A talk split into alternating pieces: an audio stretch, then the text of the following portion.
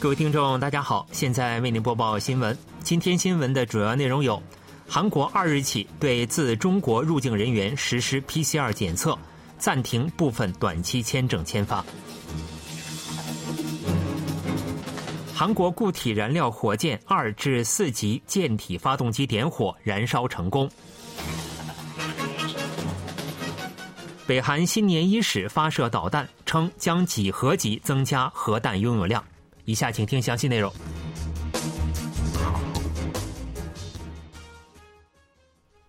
二日起，所有自中国入境的人员需在进入韩国后一天内接受 PCR 检测，部分短期签证暂停签发。另外，韩国新冠危重病例连续两天超过六百例。防疫部门在仁川机场内的检测中心对来自中国且持短期签证的入境人员进行 PCR 检测，检测结果得出前需在机场等候四至六个小时。政府表示，已扩增检疫人力，一天最多可为五百五十人进行检测。韩国公民和持长期签证的外籍公民。则需在入境后一天内前往居住地管辖保健所接受检测，检测结果得出前需居家等候。另外，二日起，政府暂停驻中国使领馆部分类型短期签证的签发，若有必要，还将延长暂停期限。不过，以外交、公务、人道主义等目的申请签证则不受影响。以二日零时为准，韩国新增两万余例新冠确诊病例，正接受住院治疗的危重病例为六百三十七例，较前一天增加一例，连续两天超过六百例。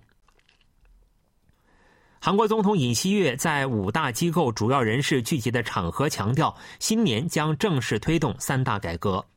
尹锡悦二日出席在青瓦台迎宾馆举行的二零二三年新年问候会。他表示，劳动、教育、年金三大改革虽然艰辛，但却是我们的必经之路。国民要求我们走上这条道路。尹锡悦指出，应优先处理摆在我们面前的民生问题，同时迅速纠正阻碍我国经济增长和发展的弊病。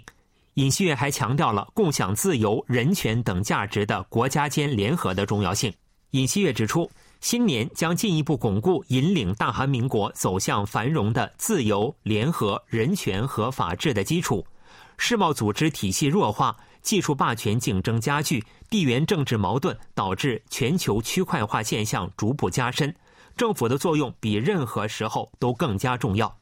尹锡悦表示，政府将在维持民间主导的市场秩序的同时，在外交、贸易、科学技术等领域提供细致支持。基于普世价值与国际社会联合，不仅是我国的宪法价值，也将守护我国国家利益，带来更多经济上的机会。韩国国防部二日表示，去年十二月三十日进行的固体燃料火箭第二次试射，较第一次取得了进一步成果。据国防部消息，在第二次试射中。国防科学研究所对四级火箭的第二、三、四级舰体发动机的实际点火燃烧进行了检验。该火箭的第一到三级舰体使用固体燃料，属于上面级的第四级舰体为确保入轨精确性，使用液体燃料。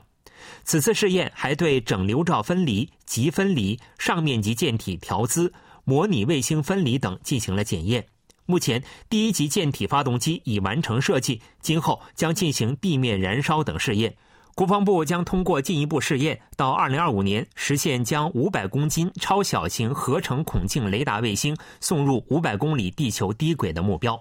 国防科学研究所去年12月30日在安星综合试验场附近海面成功进行韩国自主研发固体燃料火箭的第二次试射，火箭升至450公里上空。韩军成立核与大规模杀伤性武器应对本部，以应对北韩威胁。联合参谋本部二日表示，核与大规模杀伤性武器应对本部成立仪式在联合参谋本部议长金成谦的主持下举行。联合参谋本部表示，核与大规模杀伤性武器应对本部将主导推动韩国型三轴体系的力量提升，综合运营互联网、电磁波谱、太空领域的战力。核与大规模杀伤性武器应对本部是战略司令部的主体部队，将推动创建符合我国战略环境的战略司令部。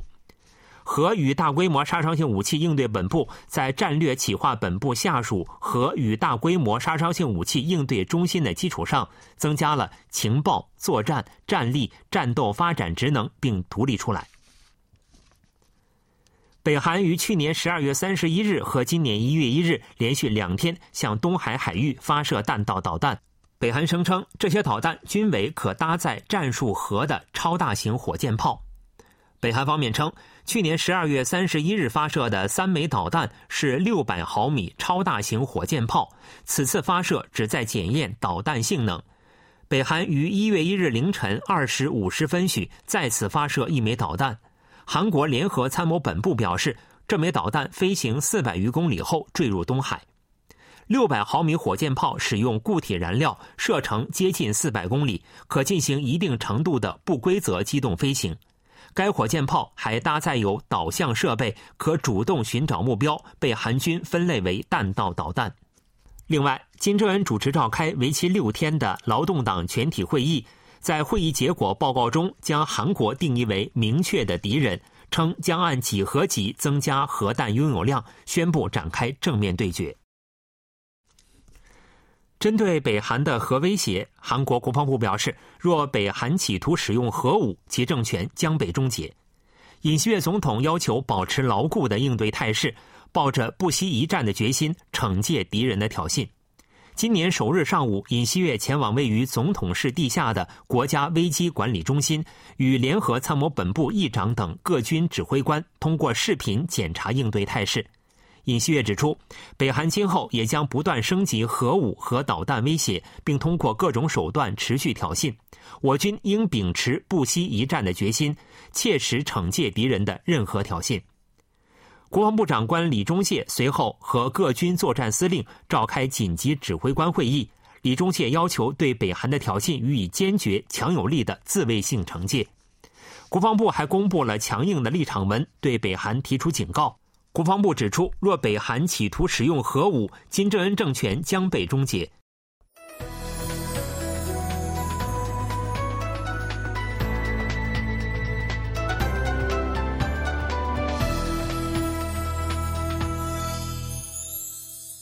KBS World Radio，这里是韩国国际广播电台新闻节目，欢迎继续收听。今年韩国房地产税、所得税等税负将减轻，最低时薪上调。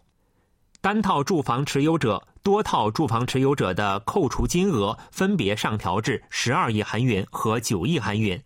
针对两套及以上住房持有者的重税被废除。